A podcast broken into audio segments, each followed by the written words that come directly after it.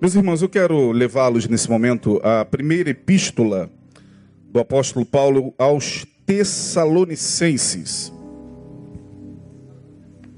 Capítulo 5, verso 23.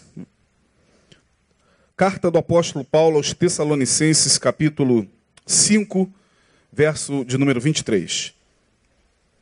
Uma consideração breve sobre essa palavra. Carta do apóstolo Paulo, capítulo primeira, né? Primeira epístola aos Tessalonicenses, capítulo 5, versos verso, melhor dizendo, 23. 5, 23. Está aí o texto. Diz assim: E o próprio Deus de paz vos santifique plenamente, e o vosso espírito e alma e corpo sejam plenamente conservados irrepreensíveis para a vinda de nosso Senhor Jesus Cristo. Vamos todos juntos ler esse versículo? E o próprio Deus de paz vos santifique completamente, e o vosso espírito e alma e corpo sejam plenamente conservados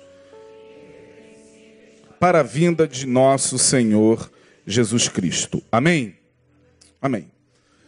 O que Paulo está nos mostrando aqui nesse texto, meus irmãos? E que o Deus de paz vos santifique plenamente, completamente, em todo o vosso corpo, alma e espírito. Bom, esse texto nos chama atenção porque ele fala da constituição do homem. O que nós vemos aqui é Paulo falando do que somos, da nossa constituição.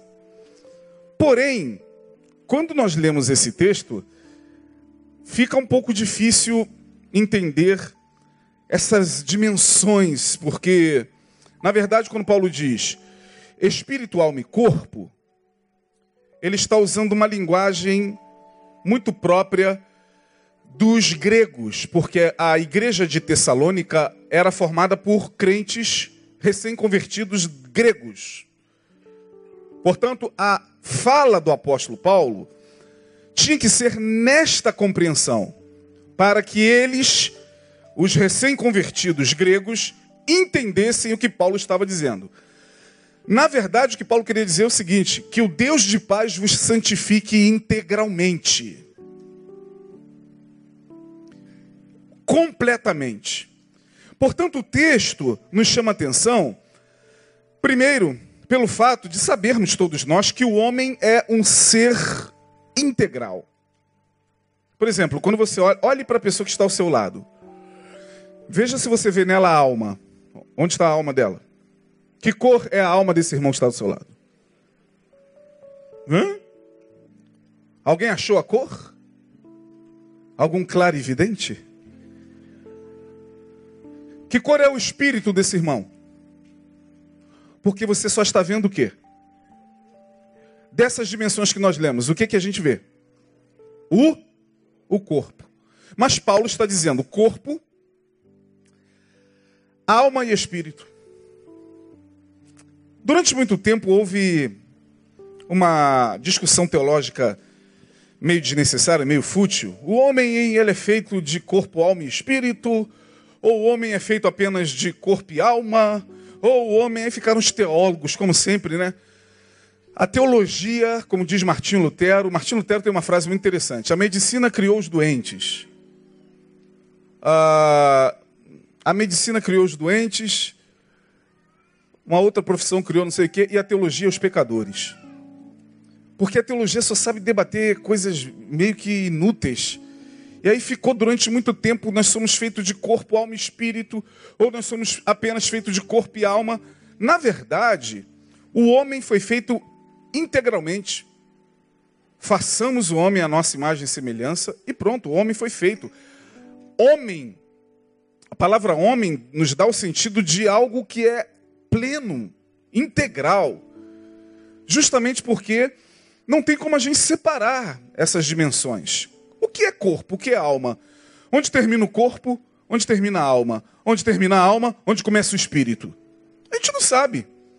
Ah, pastor, mas então, por que a palavra está dizendo corpo, alma e espírito? Porque Paulo está se dirigindo aos gregos. Ele está usando aqui uma forma de linguagem que na teologia me parece chama-se episeugis. O que é uma episeugis? Vou te explicar o que é uma episeugis. Está aqui, tá aqui o Flamengo jogando com Botafogo. É, né? Os botafoguenses também são. Está aqui o Flamengo jogando com Botafogo. No segundo tempo, o técnico chega no banco e diz: ah, sei lá, eu que sou flamenguista nem sei quem é do banco.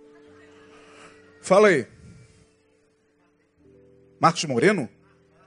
Marlon, campeão, aquece, não é assim? Aí o cara levanta, aí o preparador físico vai lá, pá, pá, e ele dá aquele piquezinho, ele vai entrar.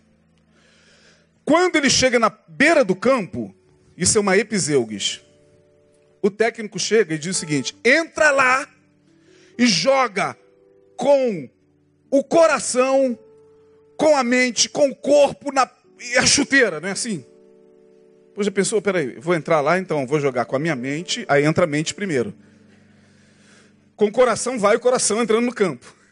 Tá, não, não é isso. O que, que o técnico está querendo dizer? Dê o quê? Você entre integralmente no jogo. Entre integralmente. Portanto, corpo, alma e espírito é uma episeus. É como se Paulo estivesse dizendo que Deus te abençoe plenamente.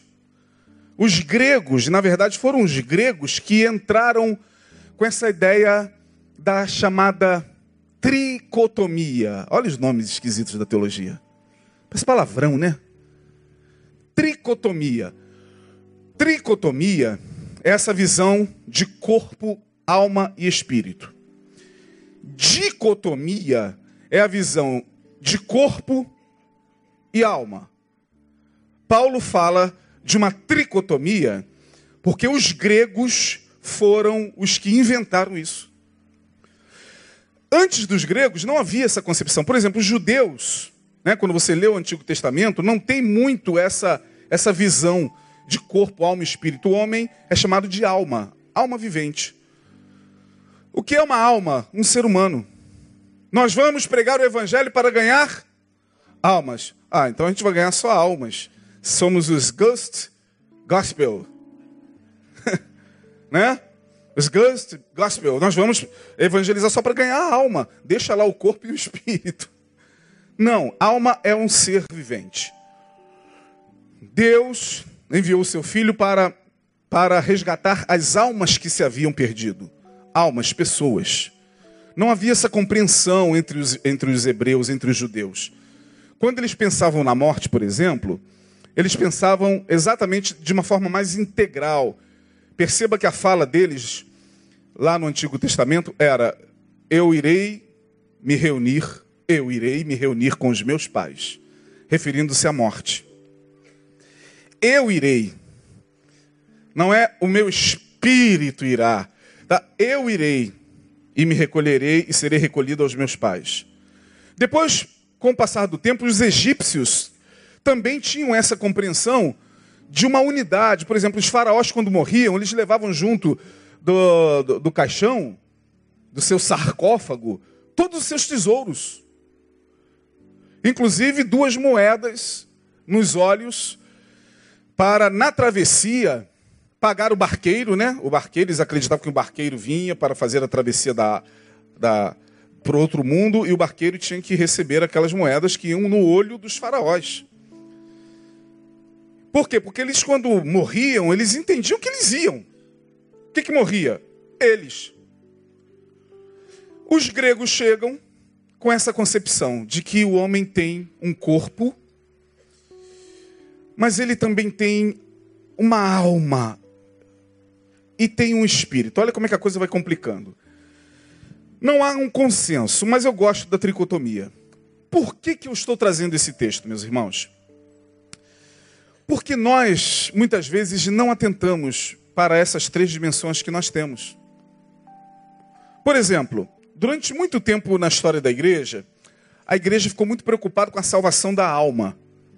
Importava para a igreja pregar para que a pessoa fosse salva. E esquecia das outras dimensões, ou seja, a pessoa tem uma alma, mas ela também tem um corpo que sente fome. O que fazer com esse corpo? O que fazer com um corpo que sente dor? O que fazer com um corpo que fenece, que apresenta enfermidades?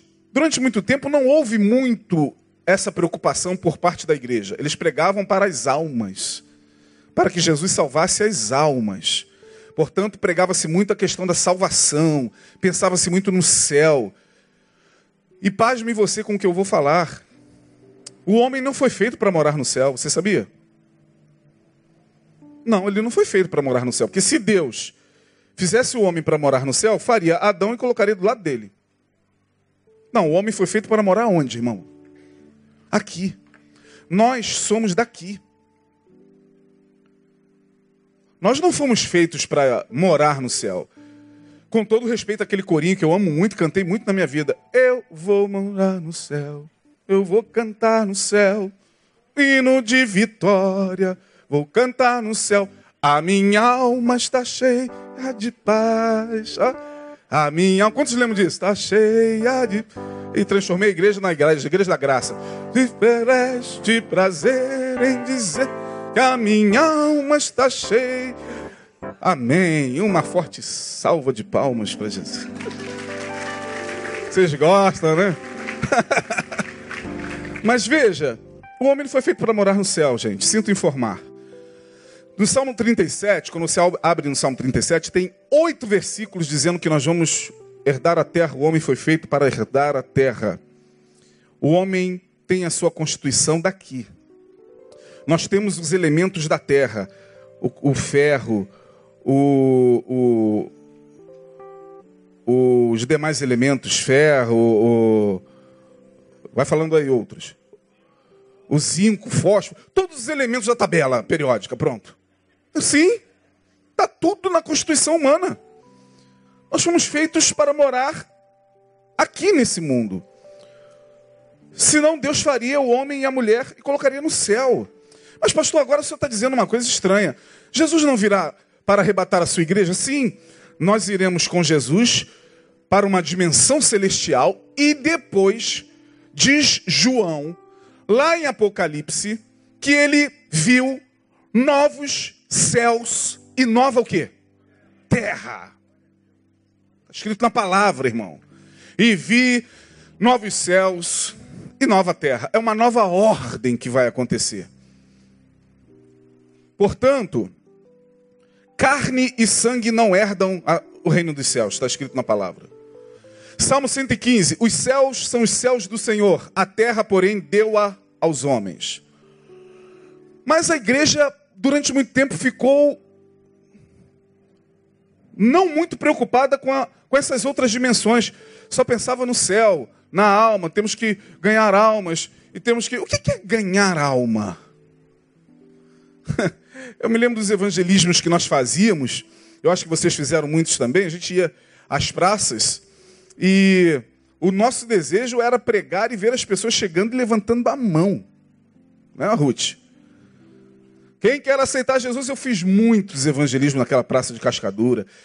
Já recebi, já recebi pedrada. Nós recebemos pedrada, é, saco com xixi. E ficávamos firmes ali, irmão, molhado e Jesus neles. Mas quando alguém chegava e se convertia, no final a gente voltava com alegria, né? trazendo consigo seus molhos, como diz a palavra. No dia seguinte, na reunião da igreja, o líder de juventude, quantas almas você ganhou, varão? Hum? Era tipo a reunião que se faz na empresa de venda? E você, quantas almas, varão? Peguei uma. Ah, opa, uma se converteu comigo. Aí o outro, não, foi comigo. Era assim. Não, ele foi comigo, porque eu, eu, você orou, mas quem se converteu era assim, é uma guerra pelas almas, para ver quem ganhava mais almas. E o que, que ganhar alma, irmão? O que, que é isso? Paulo está chamando a atenção para três dimensões que devem ser levadas em consideração. Muito obrigado. Corpo, alma e espírito sejam plenamente preservados. Santificar significa preservar, separar. Então você tem pela palavra que saber separar tempo para investir no teu corpo, na tua alma e no teu espírito. Como a gente faz isso? Primeiro, ah, falemos sobre o corpo. O que é o corpo? O corpo é a parte biológica, é a parte animal. Eu sei que é muito ruim o ser humano ouvir que ele carrega uma parte animal. Você sabia que você é do reino animal? Sabia disso? Não. Alguém te informou isso em algum lugar? Que existem três reinos: o mineral, o vegetal e o. Você faz parte de qual? Pastor, eu faço parte do reino celestial. Não, não, não, não, não, não. Não me venha com essa. Você faz parte do reino animal. Porque o teu corpo é um corpo animal. Animal de animado. Teu corpo, nosso corpo é um corpo, como eu disse, que carrega todos os elementos da terra. Do pó vieste. E ao pó o quê? Tornarás. Então o corpo é essa parte biológica, animal, terrena e finita. Finita, porque o nosso corpo entra num estado de entropia, de envelhecimento. Você não vai acreditar no que eu vou falar, irmão. Eu já fui velocista da Gama Filho, quando a Gama Filho tinha uma, um centro de treinamento em Jacarepaguá. Eu disputei uma corrida no Célio de Barros. Quando conhece o Célio de Barros? Existe ainda? Acabou, né? Acabou tudo, está acabando tudo. E eu, eu ganhei, foram dois dias de competição. No primeiro dia, corrida com barreira. Saí em terceiro lugar. No, na última competição, Flavão, eu ganhei a corrida de 100 metros rasos. Fiz 12 segundos. Recorde mundial do, daquele, daquele... Do Bolt é o quê? Nove alguma coisa, né? Aquele cara ali é, é sobre-humano. Eu fiz 12 alguma coisa, ganhei medalha de ouro. Agora, 100 metros é daqui exatamente até o final do tabernáculo. Pergunta se eu consigo dar uma corrida daqui ali. Vai! Já! Vai devagar, vou mandar. É melhor. Por quê? Porque o nosso corpo é, vai sentindo o impacto do tempo. Nós estamos morrendo. Nós estamos entrando no chamado estado de entropia. Nosso corpo, inexoravelmente, vai acabar. Não tem como, você pode até tentar retardar isso. As cirurgias plásticas estão aí, puxa aqui, puxa ali, né? Você vai com quem tem recurso, faz uma cirurgia plástica, fica bonito. Ah, também não pode rir. Rio, o dedo levanta, mas tô, brincando. tô brincando. Pelo amor de Deus. Eu sei que tem pessoas aqui que fizeram cirurgia plástica, não é nada contra vocês. Eu não tenho nada contra.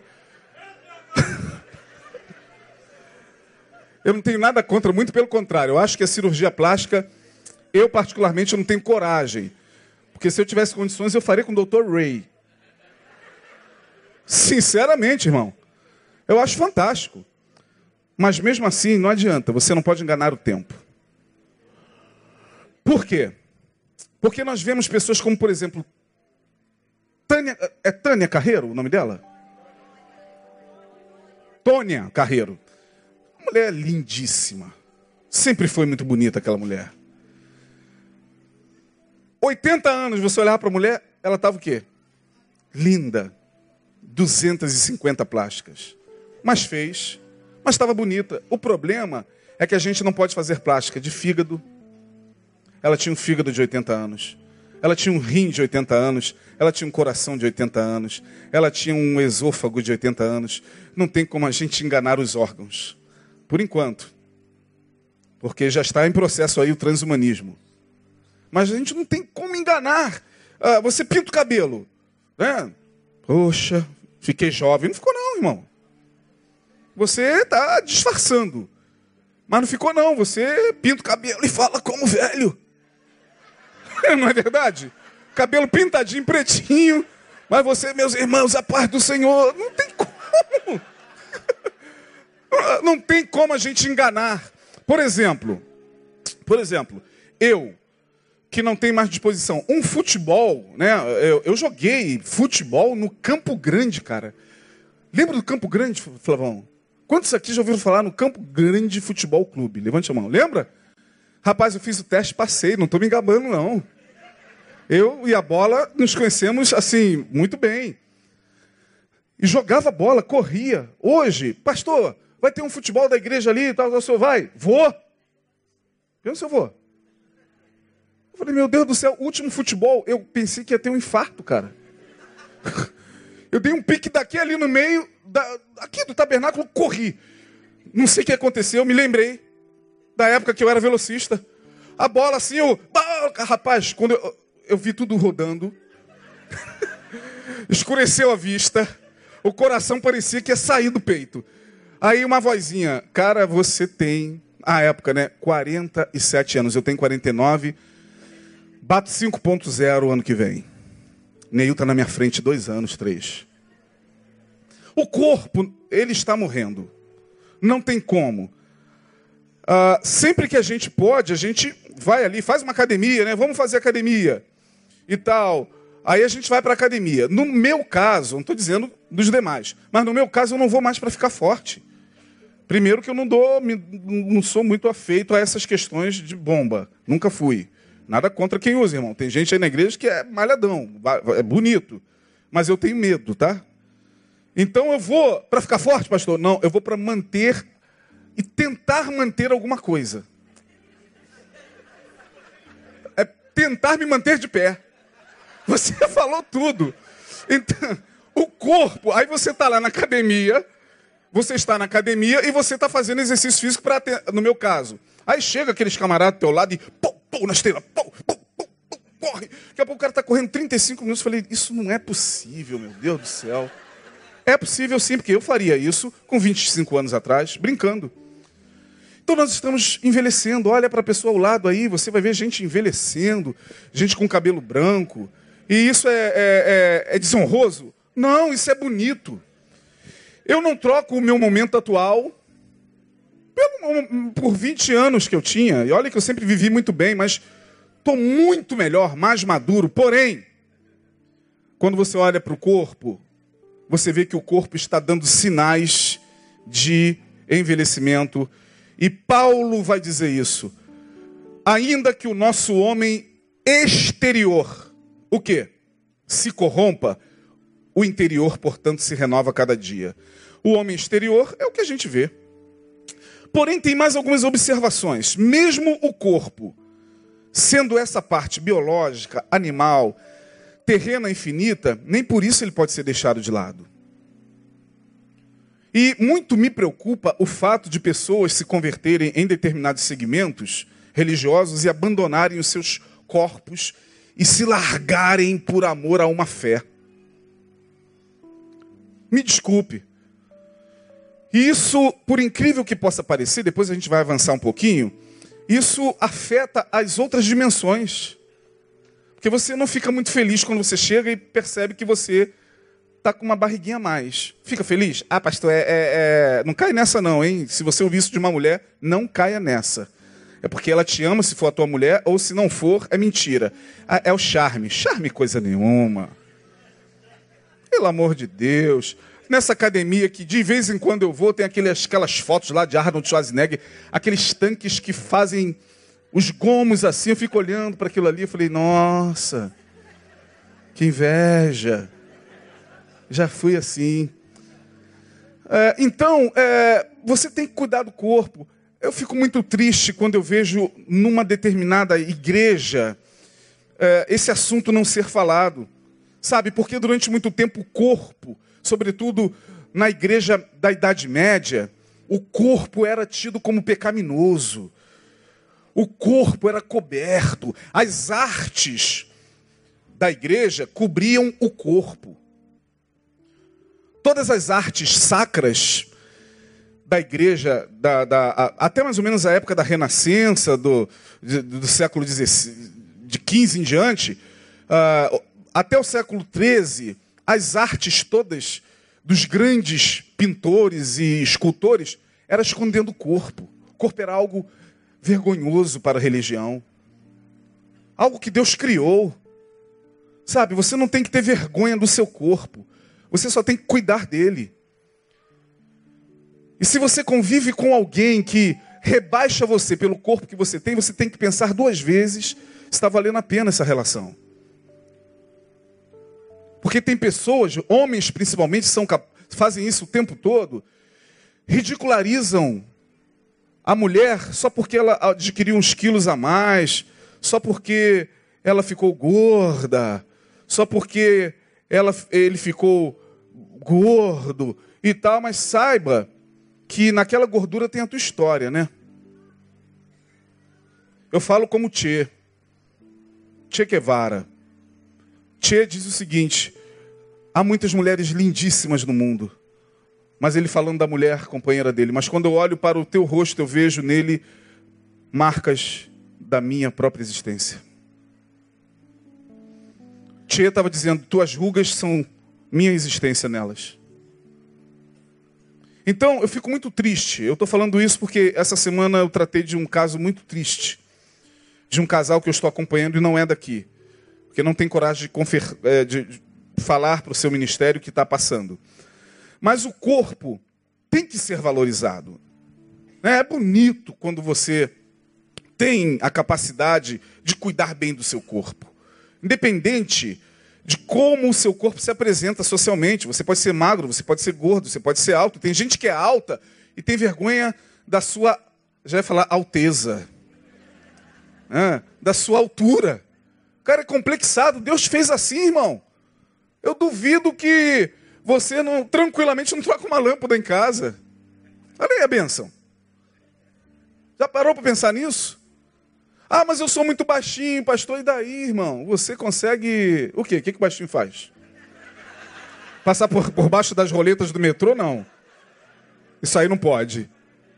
Aparar a grama? É. Ah, porque eu, eu sou é, assim, sou assado, tenho cabelo assim, cabelo assado. Não, não interessa. Você não tem que viver para dar satisfação à sociedade, sabe? Eu estou vendo. Vocês me desculpem que eu vou falar aqui? Me desculpem mesmo. Não vou falar para afrontar ninguém.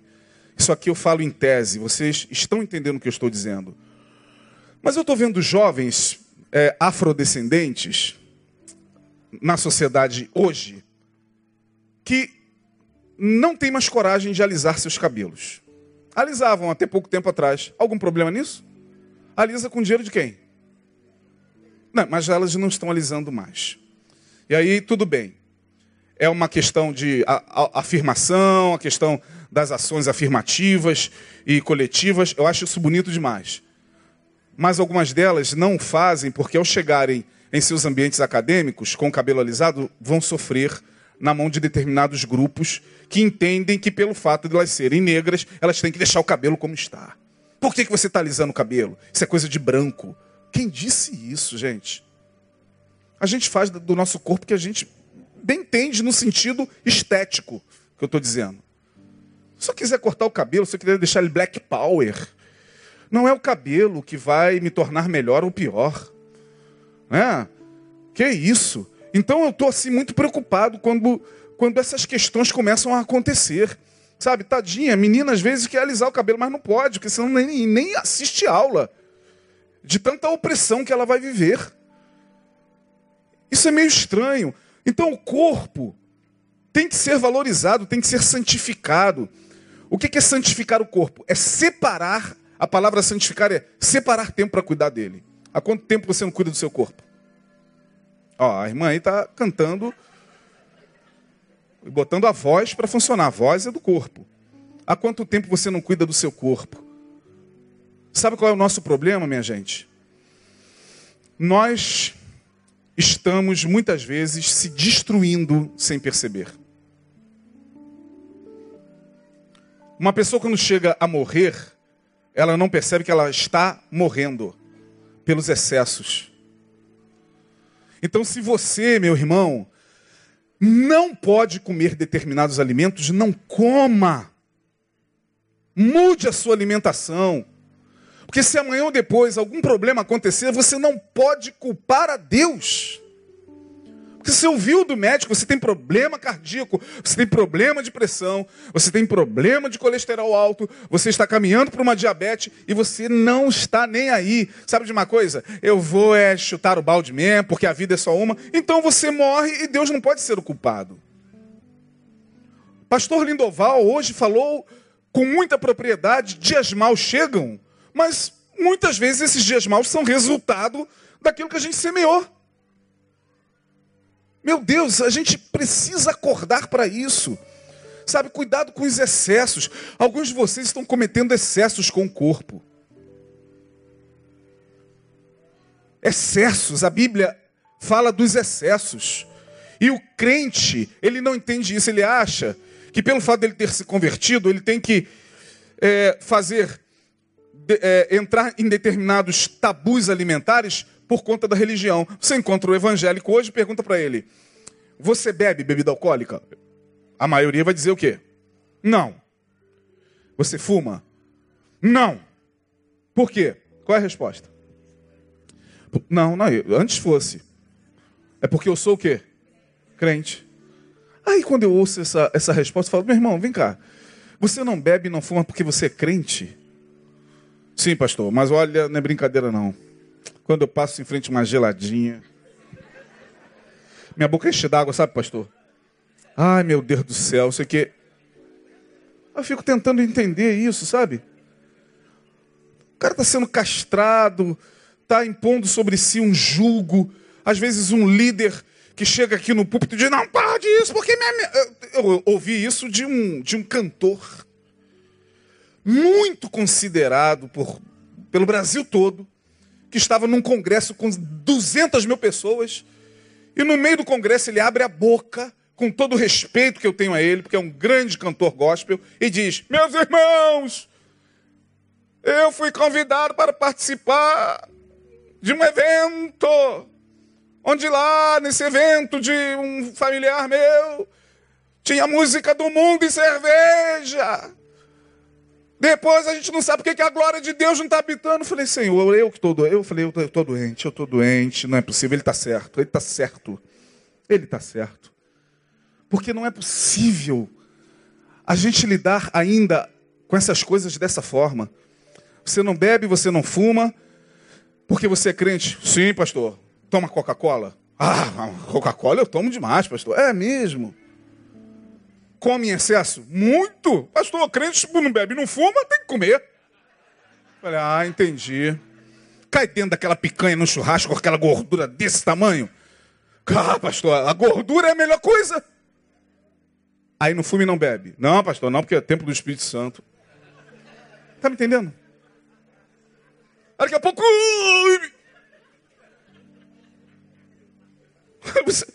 A incoerência é uma coisa extraordinariamente alarmante. Porque eles são ensinados assim, a culpa não é deles. Sabe? Você não pode isso, não pode isso. Por quê? Porque você é crente. Mas não explica. Crente não pode isso. É igual uma vez que o pastor Neil contou aqui que ele estava em Madureira. Aí ele estava andando em Madureira, se eu não me engano, e viu uma garota, assim, tranquila, na camisa, não fumo, não bebo, não transo, não danço, não sei o quê. Aí, atrás, o Neil falou, atrás da camisa vai estar escrito que eu sou Crente, não, morri.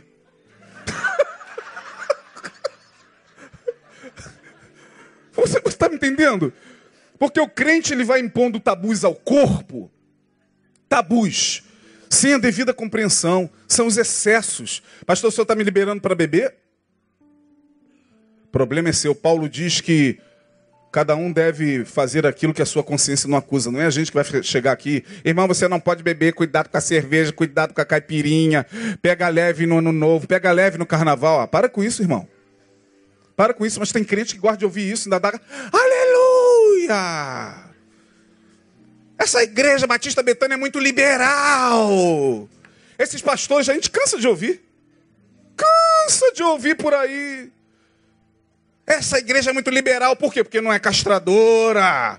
Porque não chega aqui com código doutrinário para o corpo. Não pode, não pode, não pode, não pode, não pode. Aí todo mundo, aleluia. Aí daqui a pouco, não entende o que Paulo está dizendo.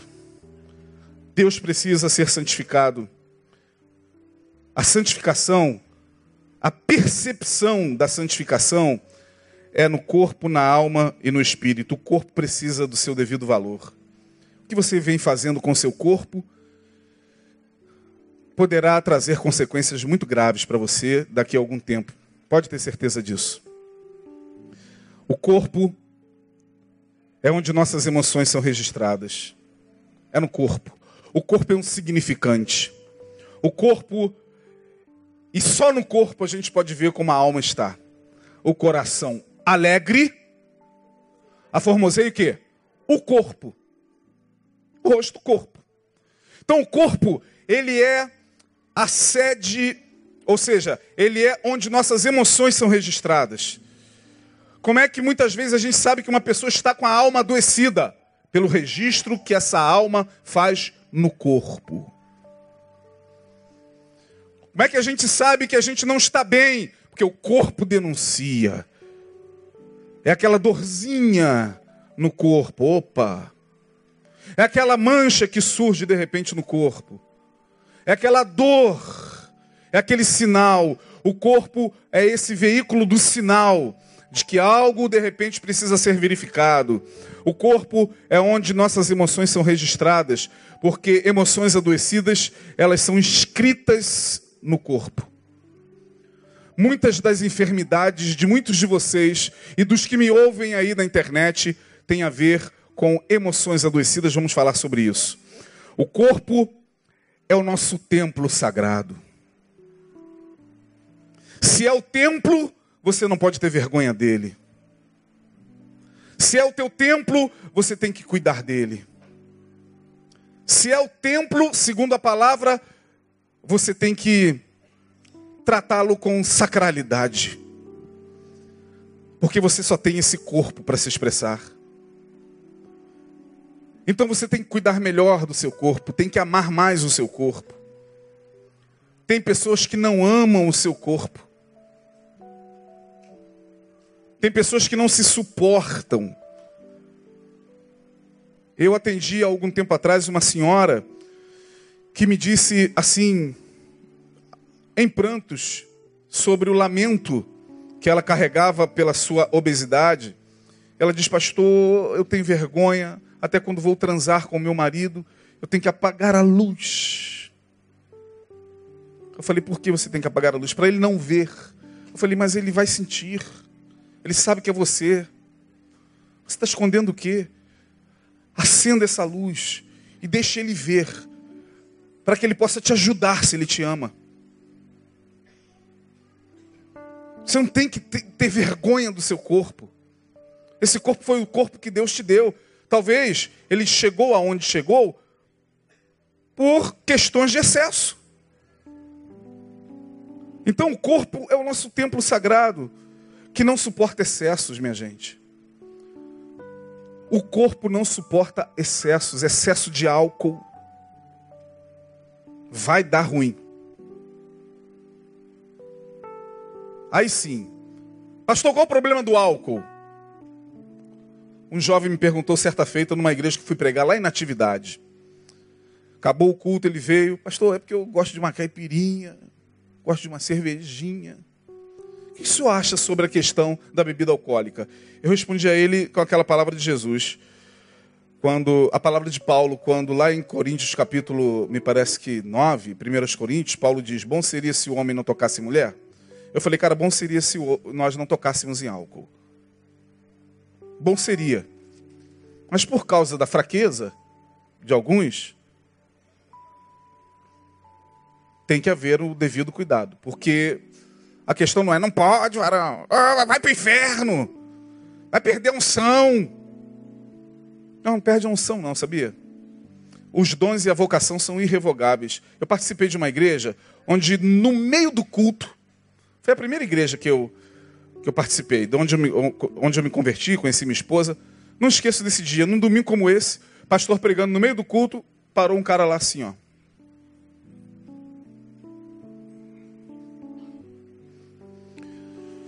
Pastor, posso cantar?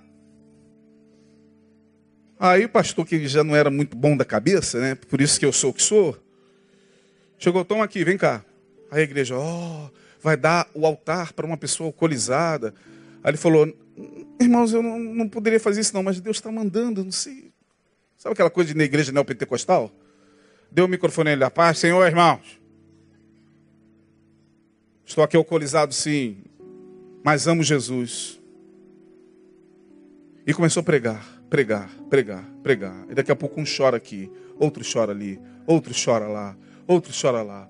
Eu assim, meu Deus, o que está acontecendo? E um reboliço na igreja. E ele pregando, e ele pregando, pregando, pregando, pregando. E no final, ele canta aquela canção Foi na Cruz. Ó, quão cego andei, né, arrastado, perdido vaguei, longe, longe do meu Salvador. Mas daqui a pouco tinha mais de 30 pessoas ajoelhadas. Aí ele, obrigado, pastor, desculpa. Então, eu, eu tenho lá minhas reservas quanto a essa questão de uma pessoa que está alcoolizada, é, tá na mão do demônio. Depende, pode estar tá mesmo. Sem álcool também está. Tomando Coca-Cola às vezes, está na mão do capeta. E eu não estou aqui fazendo apologia a álcool. Eu só estou dizendo o excesso. Cuidado com o excesso, irmão. Porque, vamos mais à frente. Se o corpo é onde nossas emoções são registradas, se o corpo é onde nosso, é, é o nosso templo que é sagrado e não suporta excessos, vamos para a alma. Porque o texto diz que o Deus de paz vos santifique em tudo, em todo o vosso corpo, alma e espírito. Alma. O que é alma? Bom, a alma. Ó, deve ter gente lá do outro lado já dizendo que aquele pastor está incentivando as pessoas a beberem. Eu incentivei alguém aqui a beber? Não, né? mas tem maluco do outro lado que, que ouve, a gente fala capitão de fragata aqui. O cara do ele falou cafetão de gravata. Esse pastor está falando cafetão de gravata. Eu falei capitão de fragata. Mas não adianta. Então, meus irmãos, Alma, o que é a alma? A sede das emoções. A alma, o que é a alma, pastor? Dá uma olhada para o seu irmão aí, vê se você vê a alma dele. Pergunta onde está a tua alma, irmão. Não tem como a gente ver a alma, mas a alma é a sede das emoções, também conhecida como psique. É uma outra palavra que os gregos inventaram, psique. Psique. A palavra psique com P é, mudo significa mente. Mente, psique, alma. Mente, psique. A alma é a sede das emoções, é na alma que brotam os desejos e paixões. Não é no corpo, é na alma. A alma é a psique, da onde vem a palavra psicologia. O estudo, tratado da psique, psicanálise, psiquiatria. Portanto, alma é a sede das emoções, é essa área em nós para a qual devemos também atentar. Porque é dela que brotam os desejos e paixões. Ela se expressa no corpo por intermédio de uma rede extremamente complexa de elementos neuroquímicos no cérebro. Agora eu quero que você preste atenção aqui numa coisa. Que agora eu vou quebrar paradigmas. Algumas pessoas, quando são acometidas por determinadas enfermidades emocionais, sobretudo quando elas são membros de alguma igreja evangélica ou católica, elas automaticamente são tomadas por uma culpa muito grande. De fato, quem passa por um transtorno emocional passou por um transtorno da psique. Seja qual for esse transtorno. Pode ser uma bipolaridade, pode ser um surto psicótico, pode ser um, uma síndrome de pânico, pode ser uma depressão maior ou menor, pode ser uma fobia, pode ser um transtorno obsessivo compulsivo, não interessa. São transtornos psiquiátricos que têm a ver com a psique. Por isso que você tem que, de fato, acometido por um transtorno, procurar a psiquiatria ou a psicologia, para que eles possam entender o que está acontecendo na tua psique. E qualquer um pode ser acometido desse transtorno. Esse que vos fala já foi acometido por um transtorno. Inclusive no meu livro, no meu segundo livro, eu falo exatamente sobre o meu transtorno. Eu não tenho nenhum problema em falar sobre isso. Fui acometido por um transtorno muito grave, muito complicado. Alguma coisa aconteceu na minha psique. E o que muita gente não sabe é que a alma é a sede das emoções. Mas ela, para se expressar, ela tem que passar por uma coisa chamada cérebro. Você tem cérebro, irmão? Quantos tem cérebro aqui? Mas cérebro no bom sentido, tá? Você acha que dentro disso aqui tem uma massa cinzenta de aproximadamente 1,2 kg, com dois hemisférios, cheio de gominhos assim estranhos? Você acredita mesmo nisso? Onde está isso na Bíblia? Estou perguntando porque uma vez, numa mesa de debates, eu falei sobre fenômenos paranormais. Aí um garoto levantou e falou: Pastor, onde essas coisas estão na Bíblia? Eu falei: Você acredita que você tem cérebro? Claro, pastor. Neurônios? Claro. Onde está escrito neurônio na Bíblia? Ele, ah, mas. Eu falei: hum, Fiz igual Jesus, nem eu te respondo então. Você acredita que você tem um cérebro? Você sabia que o teu cérebro ele pode trazer heranças genéticas dos seus antepassados, e por causa de heranças genéticas, você pode ser acometido por uma depressão genética.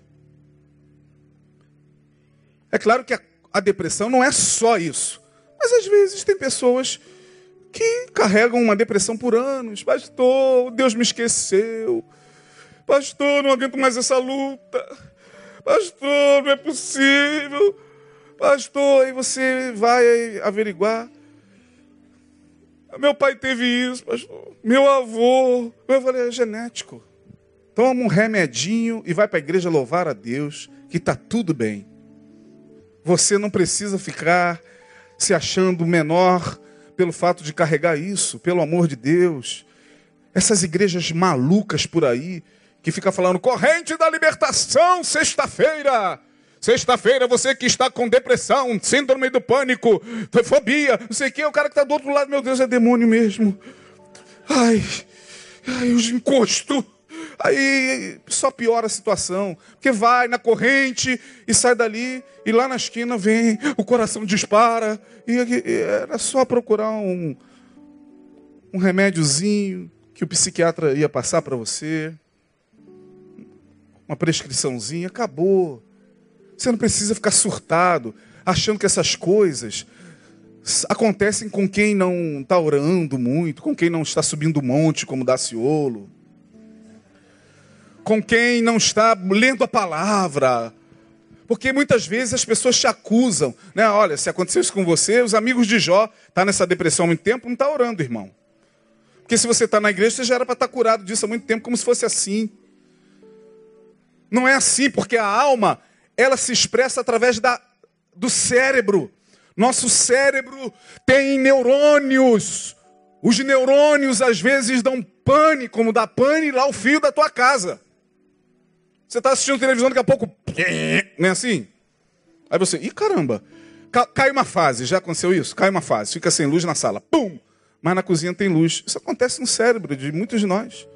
Aí você está feliz, aleluia, glória a Deus. Aí cai uma fase na terça, pum!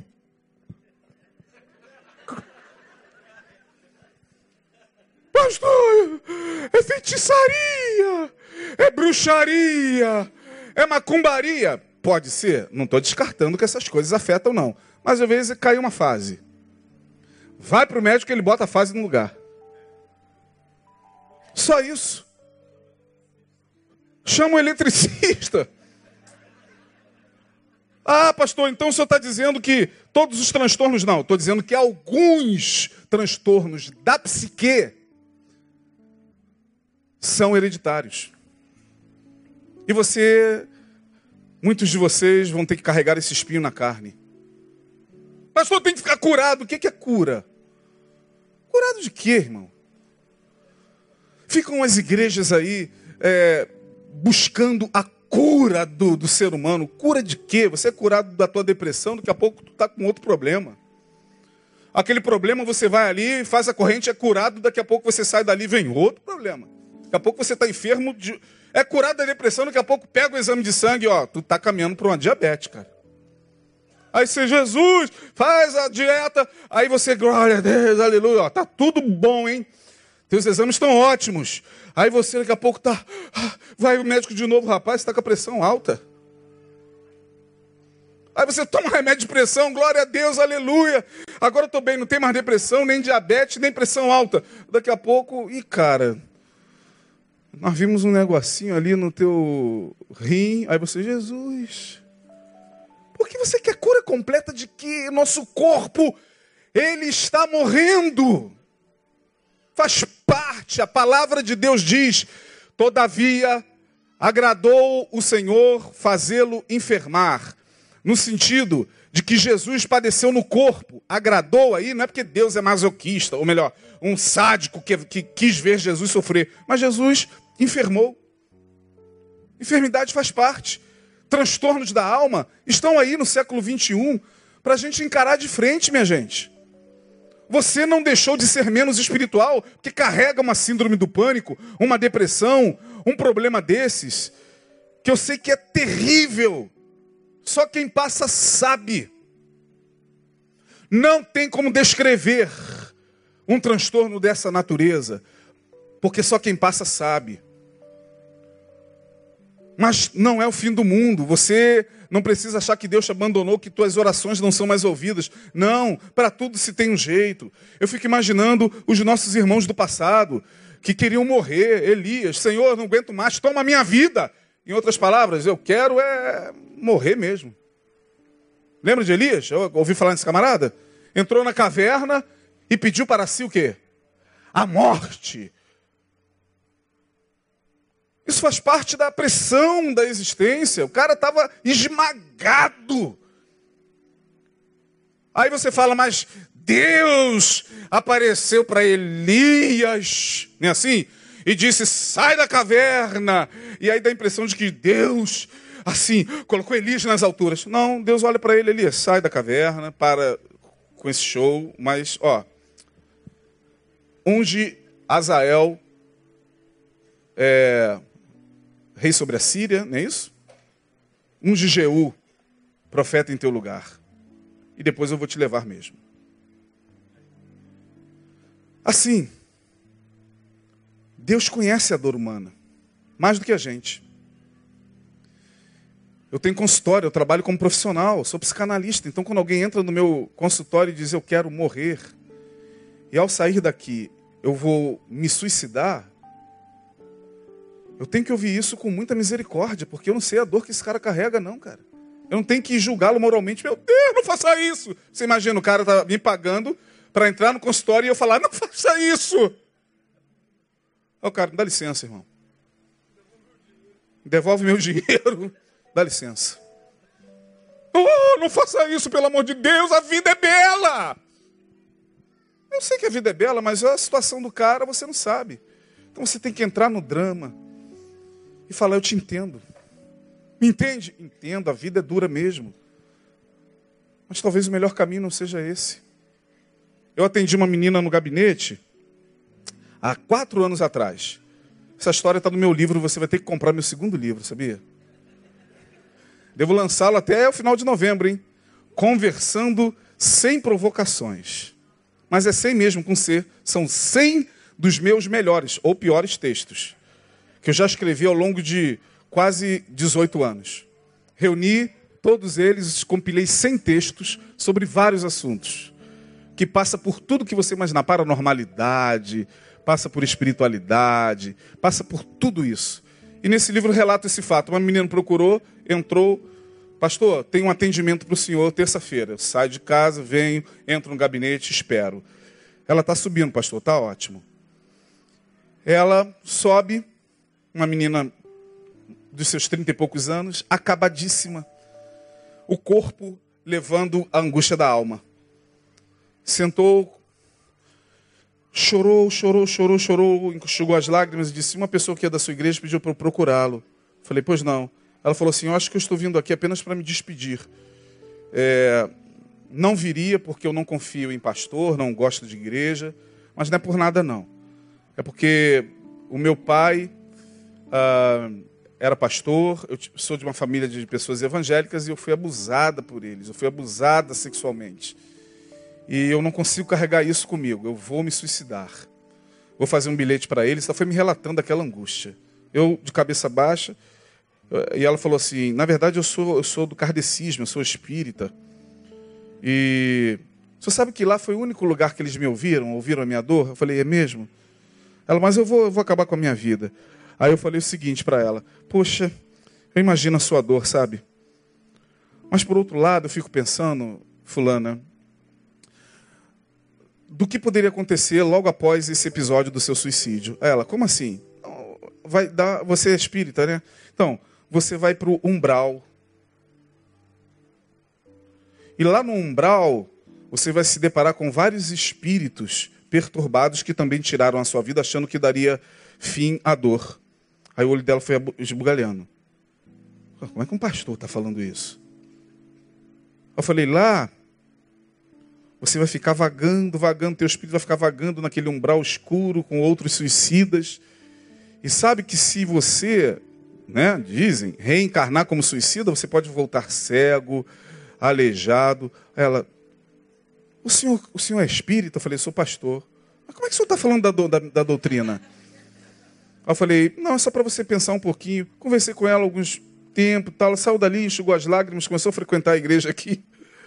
E foi demovida da ideia. Agora me pergunta se eu acreditei em tudo que, ela, que eu falei para ela. Claro que não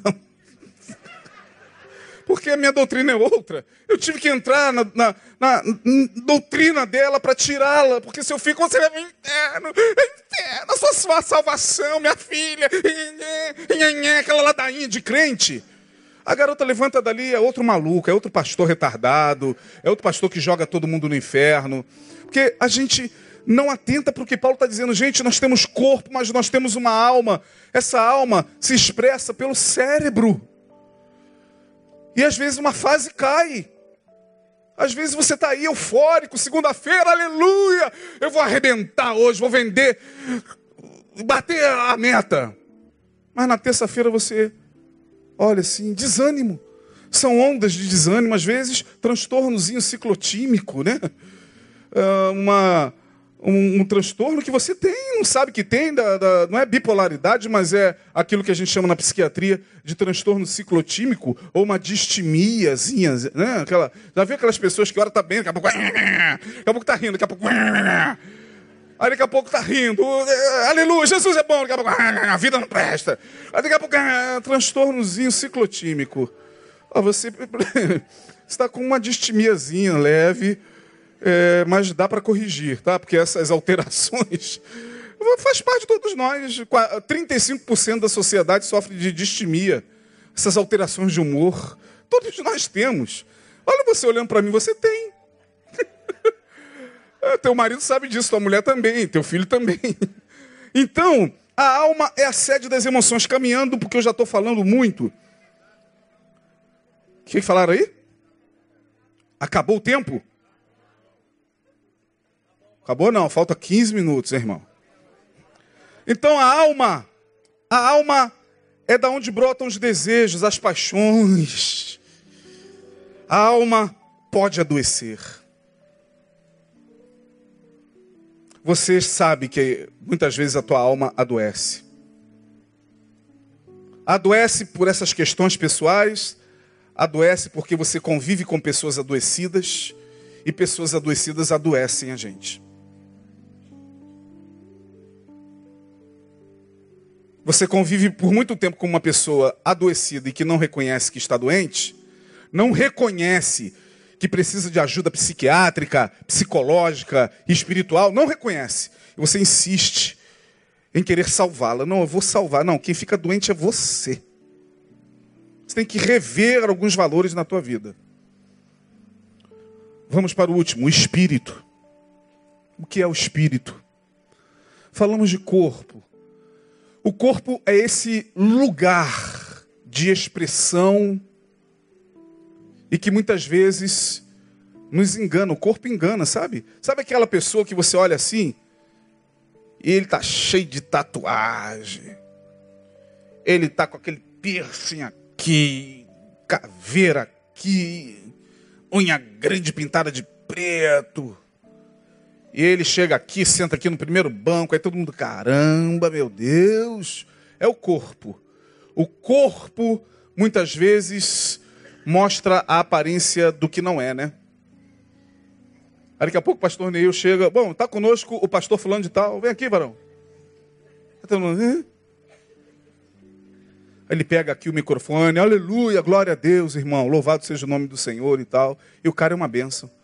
Mas a gente julga pelo que a gente vê.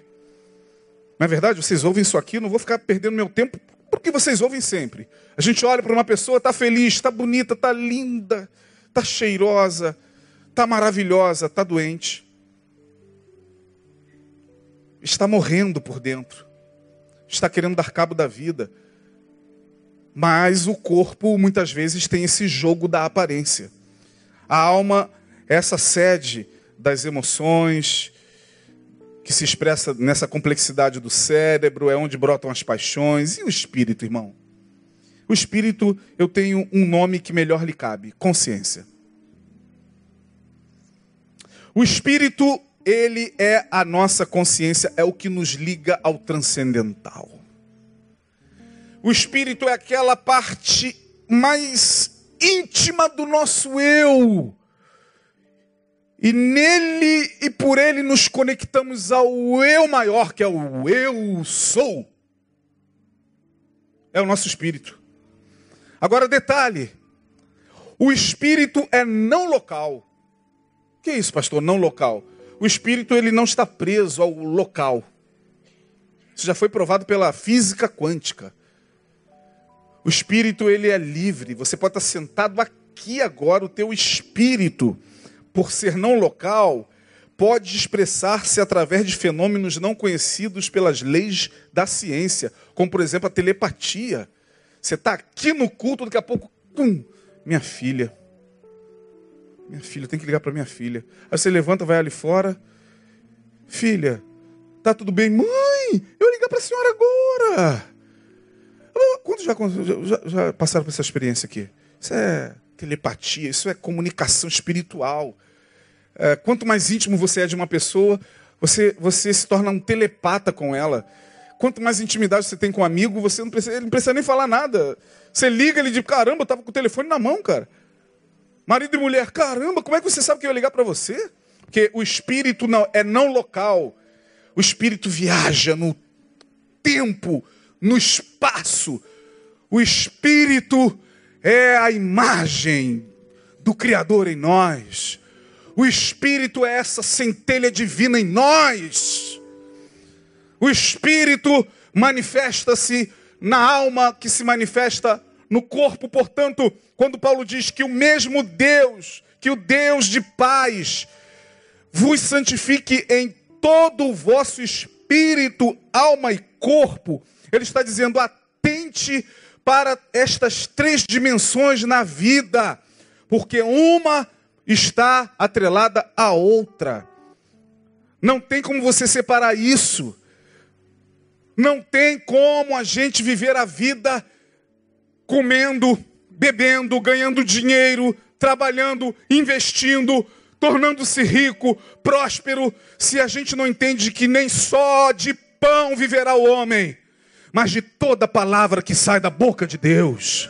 Isso é o Espírito que está querendo a palavra eterna. É o Espírito que está clamando pela palavra. É o Espírito que está querendo algo mais do que sexo, do que bebida, do que comida, do que risos, do que alegria, do que baile, piscina, funk, é, noitadas. É o Espírito que clama algo que só Deus pode dar. Por isso que Jesus falou: nem só de pão viverá o homem, mas de toda palavra que sai da boca de Deus. O Espírito é esse que nos traz para adorar e que diz: vamos à casa. Alegrei-me quando me disseram o quê? Vamos, é o Espírito que está sendo soprado por Deus. Vai, vai me adora, porque eu coloquei parte de mim em você para me conectar a você através disso que a gente chama de espírito, que viaja no tempo. Você dorme, teu espírito pode viajar no tempo e no espaço com sonhos proféticos, premonitórios, sonhos divinos. Quando já tiver essa experiência, levante a mão, maravilhoso. Deus fala no teu espírito, está dormindo, teu corpo está em repouso. Tua consciência, a tua mente, ela entra no estado de repouso. Os teus sentidos, eles são diminuídos. Visão, audição, tato, paladar, mas o teu espírito não dorme. O teu espírito está acordado, por isso que Deus fala com você dormindo. Deus revela a você, Deus mostra a você, Deus traz respostas para você. É no espírito, é esse espírito de vida. E ao espírito de vida. Essa música é nossa, tá? Nós lançamos aqui o nosso DVD em 2002. A Andréa canta muito bem isso. Não? A Andréa tem aquela voz magnífica, né? Aquele, aquela voz e ao Espírito de vida que provém do Criador. Não é isso? Uma nova unção derrama sobre. Sabe essa coisa que você vai cantando e vai te dando um gozo, vai te trazendo um orgasmo celestial e você, meu Deus, que, que é isso? Que, que eu estou sentindo? Por que, que ele está pregando e eu tenho que ir lá à frente, eu tenho que ir à frente me converter? É porque Deus está falando no teu espírito.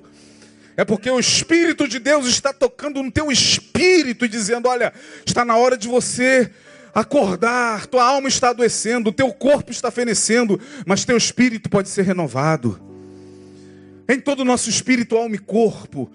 Louvado seja o nome do Senhor, porque nós somos seres únicos. Não tem ninguém igual a nós. Não há um, uma digital igual a nossa. O Isaías não tem clone, a Maria também, o Neil também não, o Ed também não, o Flávio também não. Deus trata conosco de forma pessoal. O Espírito, ele é não local, ele se manifesta através desses, desses fenômenos. Fenômenos que a ciência chama de paranormal. Eu não gosto muito dessa palavra.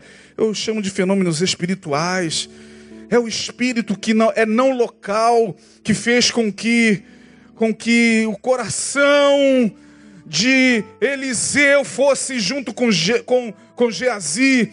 Quando Naamã chegou até o profeta, ficou curado e disse: Tome riquezas. E Eliseu, não quero suas riquezas. E aí Naamã pega toda a sua riqueza e sua comitiva e vai embora.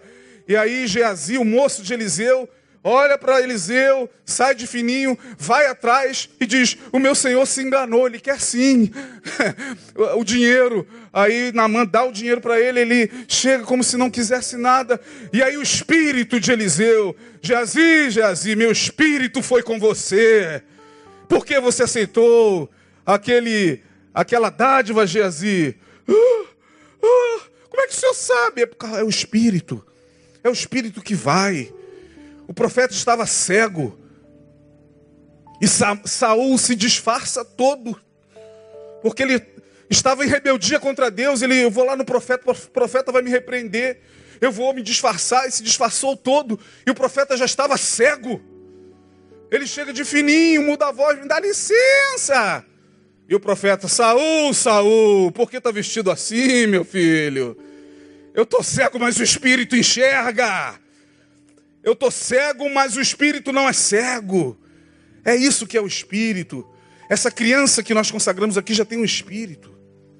Um espírito que se conecta com Deus, que só vai adquirindo maior consciência. Então, minha gente, Vamos investir mais no corpo. O corpo precisa ser santificado, cuidado, trabalhado, é, é, malhado sim, é, mas cuidado com os excessos. Vamos cuidar da alma, ela adoece, mas não vamos nos esquecer do espírito, porque nem só de pão viverá o homem, mas de toda palavra que sai da boca de Deus. O espírito é eterno, o espírito não morre. O que morre é o corpo, é a matéria. O espírito continua para a eternidade. E nós vivemos numa geração onde pessoas não estão nem aí para a sua eternidade. Vão fazendo, cometendo excessos, se corrompendo, vão se destruindo, destruindo a sua alma, no sexo, na orgia, nas, na, nos swings da vida, deitando-se com um e com outro, acabando com seus corpos. Eu não estou aqui emitindo nenhum juízo de valor, mas eles não sabem o mal que eles estão fazendo para si mesmos. Pelo amor de Deus, se isso é você, Pare com isso agora em nome de Jesus.